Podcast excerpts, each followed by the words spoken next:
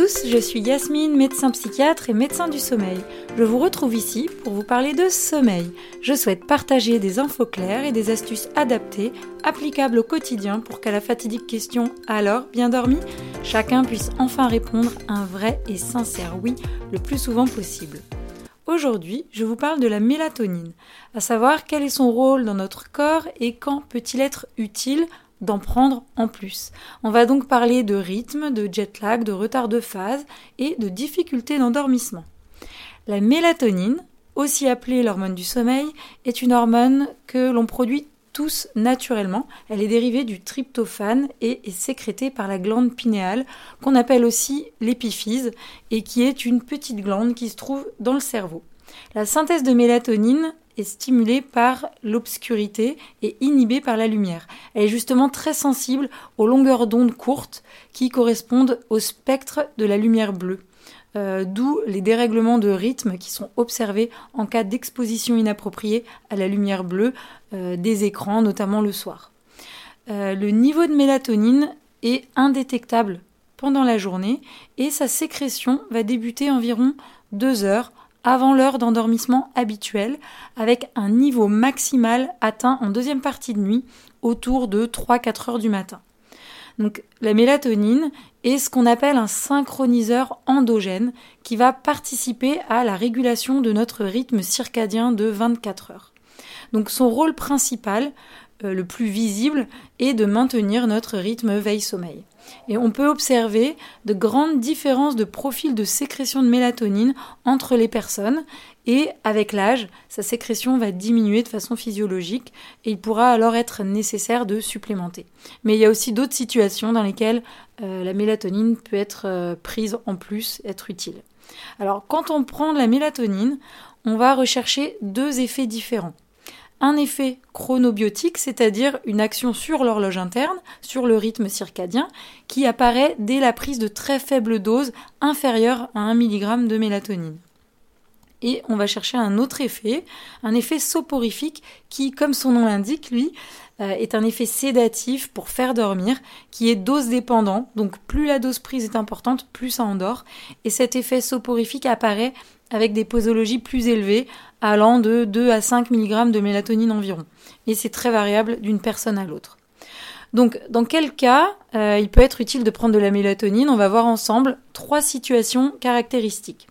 Alors, on commence par le décalage horaire, le jet lag. Alors, comment alléger le ressenti du décalage horaire? En général, c'est surtout compliqué pour des vols qui vont vers l'est et qui sont d'au moins 5 fuseaux horaires. Donc si vous voyagez de France, euh, votre arrivée en Asie sera un peu plus difficile que votre retour. Et inversement, si vous voyagez vers l'Amérique, à l'aller, ça va aller, mais c'est le retour en France qui risque d'être un petit peu plus dur à supporter. En tout cas, c'est vrai pour des voyages d'au moins 3 jours, sinon votre corps n'a pas vraiment le temps de s'adapter.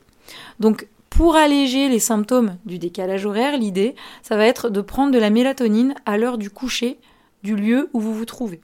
Donc la posologie euh, devra être relativement élevée, donc comme on a dit plutôt 2 à 5 mg en fonction des gens, pour avoir à la fois un effet chronobiotique, mais également euh, donc un effet chronobiotique qui est présent dès des doses inférieures à 1 mg, mais là, ça va aussi nous intéresser d'avoir un effet soporifique qui, lui, est dose dépendant et apparaît avec des doses plus importantes. Donc pour cette situation de décalage horaire, de jet lag, le traitement par mélatonine se prend habituellement pendant 3 à 7 jours pour faciliter la resynchronisation de l'horloge circadienne. 3 à 7 jours à partir de votre arrivée à l'endroit où vous voulez vous resynchroniser. Et pour ça, la prise de mélatonine doit bien sûr être associée, euh, pour que tout se passe bien, ça doit être associé à des mesures comportementales en lien avec les synchroniseurs externes tels que s'exposer à la lumière dès le matin. Voilà pour ce premier exemple. Ensuite, maintenant, on va parler du décalage de phase. Alors, le décalage de phase, ça peut être soit une avance de phase, soit un retard de phase. L'avance de phase, ça concerne plutôt les personnes âgées qui vont avoir tendance à se coucher de plus en plus tôt, entre 18h et 21h, et donc se réveiller trop tôt, vers 1h à 3h du matin. avec une plainte euh, d'insomnie matinale alors que finalement le nombre d'heures de sommeil est bon, c'est juste qu'il y a un décalage. Et donc là, la prise en charge, c'est surtout comportemental, mais pas forcément la mélatonine. Par contre, euh, donc le retard de phase, lui, concerne le plus souvent les ados et les jeunes adultes, mais il peut aussi être présent chez les enfants. Alors quelqu'un qui présente un retard de phase va avoir tendance à décaler son coucher et son lever trop tard. C'est un phénomène qui est physiologique à l'adolescence et qui, va être accentué euh, chez quelqu'un qui a déjà au départ euh, un fonctionnement de couche tard, lève tard. Donc pour prendre en charge le retard de phase, on va rechercher un effet chronobiotique pour induire une avance de phase, c'est-à-dire avancer l'heure de coucher. Et alors on utilisera des faibles doses de mélatonine à partir de généralement 0,5 mg à prendre 4 à 6 heures avant l'heure habituelle d'endormissement pour obtenir du coup un recalage de l'horloge biologique. Il est recommandé de poursuivre ce traitement euh, généralement sur une durée d'au moins 4 à 6 semaines. Alors tout ça bien sûr c'est euh, une prise en charge qui se fait accompagner d'un médecin, puisqu'en pratique c'est un petit peu plus fin que ça, et il faut faire attention de ne pas obtenir un effet inverse.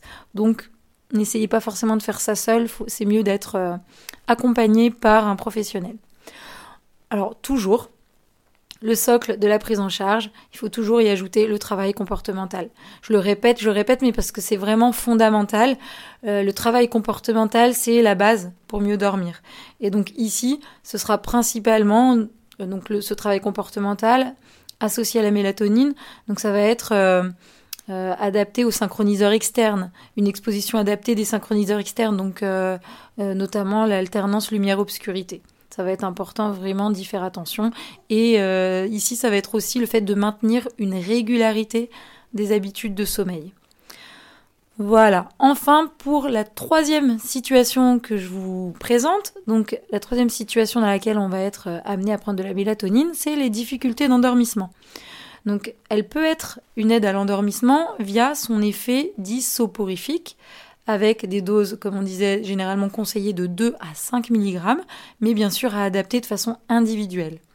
De même, l'heure de la prise va être à ajuster en fonction de vous, votre ressenti, mais c'est généralement conseillé de la prendre 30 minutes avant euh, de dormir. Ça peut être 15 minutes, ça peut être une heure, à vous d'adapter. Et elle a un effet rapide sur l'endormissement.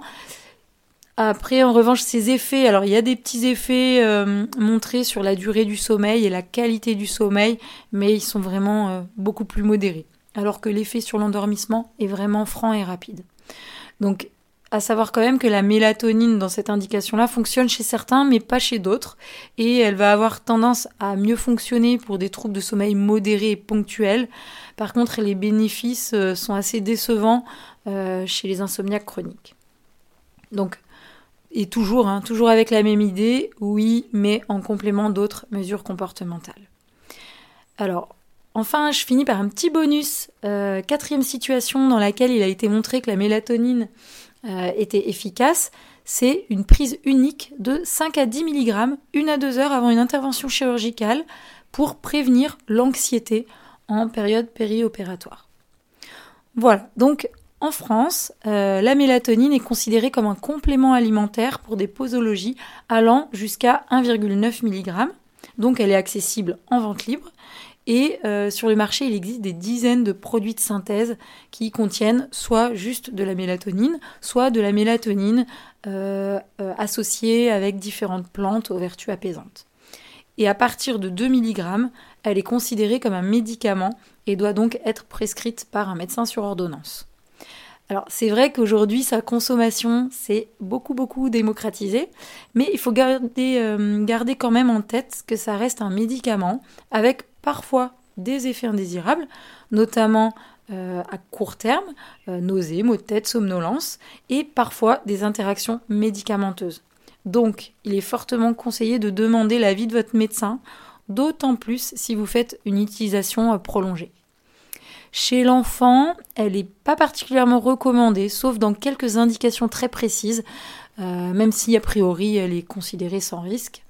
et c'est un peu pareil chez la femme enceinte. c'est une molécule naturelle, mais ça reste une hormone et il n'y a, a, pas de preuve de son innocuité. Donc, dans le doute, préférez mettre en place votre routine, soigner votre alimentation, vous exposer à la lumière du matin, faire du sport. quoi qu'il en soit, voilà, la mélatonine, donc doit idéalement rester une aide ponctuelle, ponctuelle qui peut parfois durer quelques semaines, mais qui reste ponctuelle puisque c'est un moyen d'aider votre corps à retrouver ses repères et donc prendre de la mélatonine pour mieux dormir, oui, mais en complément d'autres mesures d'hygiène de sommeil qui, elles, vous permettront de mieux dormir de façon durable et sans traitement. Donc là, je vous invite à, si c'est pas déjà fait, à aller écouter les épisodes 3 et 4 qui donnent euh, un aperçu des habitudes, les 20 bonnes habitudes euh, à, prendre en compte pour mieux dormir. Et parce que sinon, en fait, dès que vous arrêterez la complémentation, vous risquez de présenter à nouveau euh, les mêmes problèmes de sommeil. En résumé, la mélatonine, oui, pourquoi pas de façon ponctuelle, à des doses adaptées à votre propre besoin et intégrées à une démarche globale de réapprentissage du sommeil. Mais avant d'en prendre, posez-vous certaines questions euh, de type euh, quelle est ma consommation de café? Euh, Est-ce que mon rythme de vie est régulier? Est-ce que comment je gère mon stress au quotidien? Est-ce que je me sens confortable dans mon lit, dans ma chambre La température, la lumière? Est-ce que j'abuse pas un peu des écrans le soir, etc., etc. Voilà, vraiment se poser les bonnes questions avant de de prendre de la mélatonine. Voilà pour aujourd'hui, c'est fini. Est-ce que vous avez, euh, vous, déjà pris de la mélatonine? Est-ce que vous avez déjà pris des compléments à base de mélatonine? Euh, vous avez ressenti que ça vous avait aidé, dites-moi tout, ça m'intéresse. En tout cas, si euh, cet épisode vous a intéressé, n'hésitez pas à me le dire et à aller noter le podcast avec 5 étoiles sur Apple Podcast ou parler de bien dormi à vos amis. Et retrouvez-moi sur le compte Instagram Yasmine Dogdodo où tous vos commentaires et propositions de sujets seront les bienvenus. Merci pour votre écoute et à très bientôt